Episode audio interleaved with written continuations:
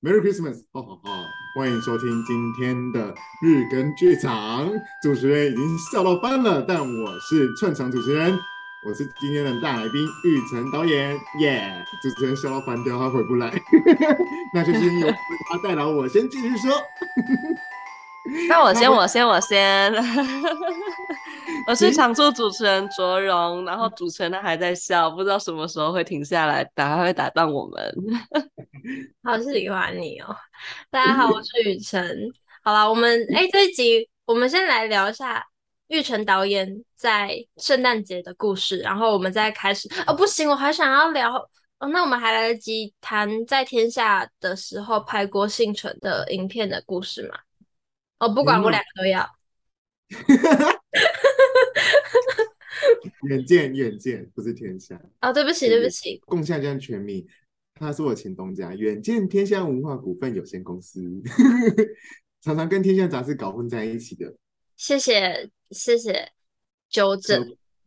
对对对对对，但他是旗下的未来亲子品牌里面出产的影片，这样。对对对。那未来亲子跟亲子天下是完全不一样的东西吗？亲子天下来自天下杂志，未来亲子来自远见这个系统，就是他们有个别的系统，有个别相像的产品，这样。他们的名字很很令人容易误会。非常没有关系，我妈三年，我都已经在职三年了，我妈还是以为我在天下杂志。我觉得说到这一点，就是这也可以切合到圣诞节。我们现在毕竟圣诞节嘛，我们先开心一下。就是我觉得我的幽默感来自于我的家庭，就是我爸妈真的非常可爱，还有我姐，就是我们常讲话会跳来跳去，所以我我也非常习惯这样子。我们聊一聊就突然跳去别的地方，就是我们家很常在乱跳。然后我会说，为什么幽默感来自于我的家人呢？就是我妈就是很幽默。我要分享的一个圣诞节小礼物的故事，就是小时候我就是很想要一个电动游戏，电脑的，以前还是玩电脑游戏的时候，然后就是一个。PC 就是光碟片嘛，我那时候就看完《电玩快打》那个那种节目，然后就好想要那个哦，好想要那个游戏哦，然后就跟圣诞老人狂许愿哦，然后我妈还跟我说，对，她会听到的，然后我就很兴奋，我觉得会被听到哎，然后隔天早上的早晨，我就看着有一片。像 CD 片一样，就是那个浓纤合度、那个薄度跟那个 size，我就觉得它是游戏光碟，我就觉得天哪，听到我的心声了。谢谢圣诞老人，我就打开，哇操，是蜡笔耶！不要伪装自己是光碟片好不好？就是一盒蜡笔耶，就是 我妈的幽默感真的非常的幽默。她然后我妈还说，哦，圣诞老人可能没有听清楚，没关系，我们用这个来画画。然后我就开始去画画了，就是就是哇，什么？我妈真的送我妈送礼都是很幽默的，就是然后有一年生日吧，那一年生日我妈也是很幽默，因为我就很想要相机，可是高中生负担不起一台单眼，然后可是我我妈又觉得一年第一生日就送给我一台单眼太多了，那个很贵，所以那一年呢，我得到一张卡片，那张卡片 我真的打开哦，上面。就是我妈好像还放盒子里面嘛，我打开打开，然后抽出来，我以为又是一个单眼的盒子，空包蛋，打开里面是一张卡片，然后再打开里面就写一张小卡，写二分之一台单眼，明年取货。然后说哇，什么意思？两年送一台的意思？对，我妈就说一年这样有点太贵了，可是两年好像可以，所以她说明年再取货这样。就我妈的幽默感这样，我们家的送礼都这样。我好期待你哪一年又拍一个母子关系，应该会很不一样。我也其实这也是我下之后创作想要尝试的，因为我觉得已经有复制了嘛。那对我来说，我会想要再做，不是手足间的，就会是想要做母子间的，因为我觉得这个也是做了会很精彩，但做了又很可怕，就是会有很多议题存在，这样会非常的。需要挑战了，但我觉得人生就是要挑战嘛。你做了你才会知道。做完有可能不敢邀请妈妈来看吗？有可能，但我觉得还是会啦。对，因为我妈就属于看什么都会哭，所以我觉得他就会觉得我很辛苦。然后那时候我好久不见，就是我的那出小剧场的时候，我有爸妈有来，我妈就从头哭到尾。然后那时候我演员一开始他就有说：“哎，妈妈很感人，就是她有被我感觉到。”到最后，其实我跟演员跟我，我们就一起困惑，因为到一些没有哭点的地方，我妈还在哭，然后就是我们就开始困惑，我说怎么回事？然后后来我妈就说，对，她就是觉得我很辛苦，所以她就觉得很我很我很努力这样，然后所以她就一直哭这样。我爸就是嗯，儿子真棒，有在做事情呢，他没有白活，赞呐。啊，你的家人好可爱哦！对，他们就很有趣，对。然后我姐也是会关心我，但她她就是属于哎，check 一下有没有呼吸，哎，活着这样。然后偶尔投食喂我吃东西，给我夹，或者是给我很多东西，吃饱了吗？帮我订食物，这样这种，就功能不一样。那你会跟家人出去玩吗？出国还是在国内旅游？在疫情前那一年，本来是很想要带家人，就是我们在一起出国旅行，那就刚好没办法碰上疫情。但这几年就可能再规划一下，看能不能一起去一个离岛。远距的家庭生活也很不容易。你上次出国是不是？应该说上次坐飞机是不是就是去上海领奖啊？哎，那要看你是要飞台湾还是要飞出去哦。就是上一次，我最近就是今年年初，因为你刚才也提到郭婞淳嘛，那我今年年初就是飞用坐小飞机飞去台东拍郭婞淳，好帅哦！飞到台东去拍郭婞淳，对，因为坐车跟坐火车太耗时间了，就是很就是太消耗了，不时间成本不划算，所以干脆坐飞机去比较快。然后我觉得这也很适合是个礼物，我觉得拍郭婞淳是个礼物之外，他。给那些孩子带来的也都是礼物，这样就是他们很近距离的去看到一个名人，让他们知道他们的未来是无限可能的这件事情。我觉得现在的小孩真的很不一样了。我觉得要拍这支片的感触，反而不是在郭婞淳本人，当然他就是这一两年当红新星嘛，就是本台湾之光，所以能拍到他，我觉得是三生有幸。开始要先先娱乐一下，但我觉得更多的是，我觉得让我惊讶是这次遇到的。国小小朋友，他们很早就接触手机，他们就聊天的时候，他们都在玩抖音哦，是你想象不到。然后他们会见网友，会跟陌生网友聊天哦，就是因为他们在抖音上认识的。然后甚至他们会主动加我 IG，然后加完之后回来还会跟我聊天的那种。他们打 IG 电话给我，我今年生日超感动的，他们打电话给我，然后跟我说生日快乐，然后唱生日快乐给我听，这样很可爱诶，那些孩子。我觉得真的是很惊吓，很惊讶，就是哎，现在小孩，因为我就记得我那时候，我如果是他们这个岁数，我记得我还在呃呃呃在那边呃智障智障的，然后他们怎么那么成熟这样？你们是拍什么？因为它是牛奶，我爱牛奶的公益大使，它是一个广告片吗？还是它是一个什么样？它就是一个公益类型的广告型的纪录片，它只是反正他们就是有一个想要做公益的活动，他们可是又想要。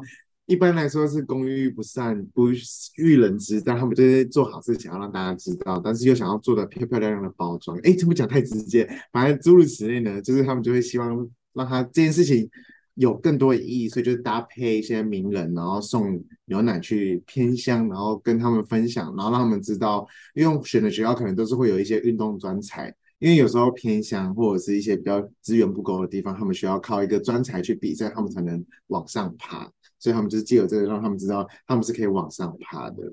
这样，只要你们努力坚持，然后透过带一个楷模去给他们看，类似像这样的一个节奏，所以会有这个产生。但那就是一个公司的案子，这样。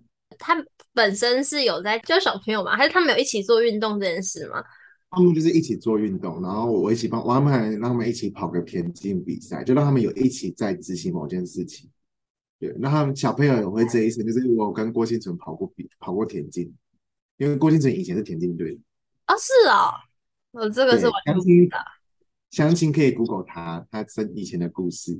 对，但我觉得这个就不占据我们的时间，比较宝贵这样。那那会很很很紧张嘛？因为他毕竟都都坐飞机去拍。其实那时候蛮紧张，可是因为其实。已经都做好规划，但我觉得那时候紧张是紧张在天气，因为我觉得拍片回到拍片这一行，那时候紧张在于拍片你要拍户外或者什么的，最吃的就是天光跟天气。你天气不好，你怎么拍都会很丑，尤其你需要这么阳光的时候。但那几天预报就是天气很不好，但是你知道台东又山区，那个天气就是可遇不可求。我们就是很，我们已经取消延期过好几次，然后但是大家时间也很难乔。然后学校为了那样配合，我觉得紧张紧张在真的已经压线要胶片了，然后可是就是已经没得时间拍了，然后可是天气还是很糟，所以就是要进行烧乌龟，就是祈求希望天气好。最后真的是很幸运的，就是天气是真的没有到大太阳，可是就是没下雨就该偷笑了，所以就到最后就是以一个没下雨的方式，然后最后成功完成拍摄这样。我有看到你帮一个新书，那时候是新书的书，拍了一个小小的短片。那时候你也说，就是前一天天气非常的不好。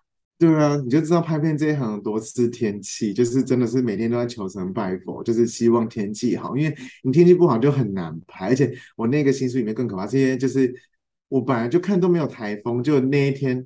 还放年假，就一放年假就说，哎，有台风靠近，就是你知道那个一来就是直接狂风暴雨，你怎么拍都没有没得救这样。但就是那天我不知道，我觉得有时候信念很重要。我那时候就一个信念，我就觉得可以拍拍，然后赌一把，那就拍，然后就就成功了这样。然后最后就再拍完，然后才暴雨这样。所以我觉得很搞，现在老天爷是有时候真的是赏不赏饭吃，就是在看这个时候，老天爷赏饭吃，他真的就会帮推你一把。跟你有没有真的很想要做这件事情？说的是另类的看天吃饭，真的啊，不是只有做农才要看天吃饭，拍片都在看天吃饭哦。嗯，除了就是要看天气以外，是不是敞刊其实是件很累的事情啊？很累啊，而且敞刊有时候很不准啊。你就算在。同一个时间、同一个时段，你看过之后，你只要有一点点不一样，因为事情是不断的推进的，它永远都有变动的可能性。你今天看是这样，下次看是那样。比如说，我觉得我最近刚拍完那支片，有因为我常看的时候还没靠近圣诞节，我拍摄的那天靠近圣诞节，原本那个地方没有圣诞树，拍摄那天我就是到抵达现场的时候，我就是跟你俩，我真的是跟我摄影，我们两个就看着那边，我们就哈哈。幽默到不行，原本预定好拍摄地方，一棵圣诞树在那里，就当就整个挡在那里，我们两个就太幽默了，太幽默了，就是哇，不可能吧？这种这这是没有办法啊。好，我要跳一下，因为时间有限。Design for Taiwan 是什么样的一个？它算是一个地方，不但它不是地方，它算是一个组织，是吗？对，我觉得。要讲到 Design for Taiwan，我觉得就像是我目前悄悄帮你开始在做总结，就是反正 我觉得我是一个很喜欢做不同挑战的人，然后我喜欢做很多不同样的事情。那包含我现在也有在开始，但我大学就有在拍平面了，然后所以我现在也是开始在帮平面，诶，也算是回馈给演员朋友，所以我会开始帮拍一些平面棚拍或者是外拍的照片，去去 promote 朋友们或者是做拍摄这样。然后再不小心偷偷塞广告，然后拉回来之后，Design for 台湾呢，它就是一个，我那时候会被他去参加，是因为他那时候他在学校张贴一张海报，叫做“你敢不敢来挑战”。我根本不知道什么叫设计思考，可是我被“你敢不敢来挑战”这件事情我就吸引了，我就觉得，咦，这个海报在挑战我，我就要去挑战你，然后我就去了。我就是一个，就一。有人要挑战我哎、我一定要去挑战他。Design for Taiwan，它是其实从 Design for America，它叫设计思考。当然，现在有出了很多各式各样的东西。设计思考其实就是以人为本的设计。那什么叫以人为本？iPhone 就是以人为本的设计。它不只是一个产品，它很符合十二种需求。它看见需求，所以它制作的这个产品。所以它最大宗就是我们要如何发现台湾现有的问题。然后找到一个解决方式，但是要让这个解决方式不是免钱的，它必须要有一个盈利模式，最后可能让它自体循环，变成一个完整的模式之后，它可以让它继续持续持续去做。就是它里面曾经有一句话，就叫做“别人的需求就是商机”，就是你如何把别人的需求变成商业模式。但是真，但是你起心动念其实就是你是想要帮助别人，而不是想要去做。赚钱要做赚钱的事情太多可能了，去投资啊什么的，但他就是借由这件事情去做。那的确有其他的同伙在现在发展的很好，尤其是借由当初这个。那他就是把各种，他就是从各个大学抽取人，然后所以你会在里面会遇到你的舒适圈以外的人。这也是我第一次遇过经济系啊，第一次遇过中文系啊、资管系啊这种。以前我都因为我在艺术大学太久，艺术大学你再怎么不一样，就是音乐系、舞蹈系，就是大家在艺文体系之下的那个气就是相同。可是你跟资工系、跟一些商管的人去讲话的时候，我们看事情角度不一样。那时候我们就我就讲了梦想很大，讲一讲之后，他就说：“啊，你知道怎么赚钱？”我说：“我不知道啊，就是这样啊。”他说：“你这个没有盈利啊，你这样子做不下去的，这个太赔了。”他说：“这个不行。”我说：“啊，那怎么办？”然后这就是会有讨论。我觉得它是一个很好的刺激跟挑战。它现在还是持续每一年都会办给大学生跟研究生，只要你是学生身份。然后你有参加他的甄选，有上你就可以去。我觉得这是一个对我来说影响很大的一个活动。这样，这个活动里你做了什么？我觉得就像刚才陈如前面讨论的，我认识到很多不一样的人，然后成为我的伙伴。然后我觉得最大在于我找到不同的观点，然后看事情的方式，以及。如何归纳？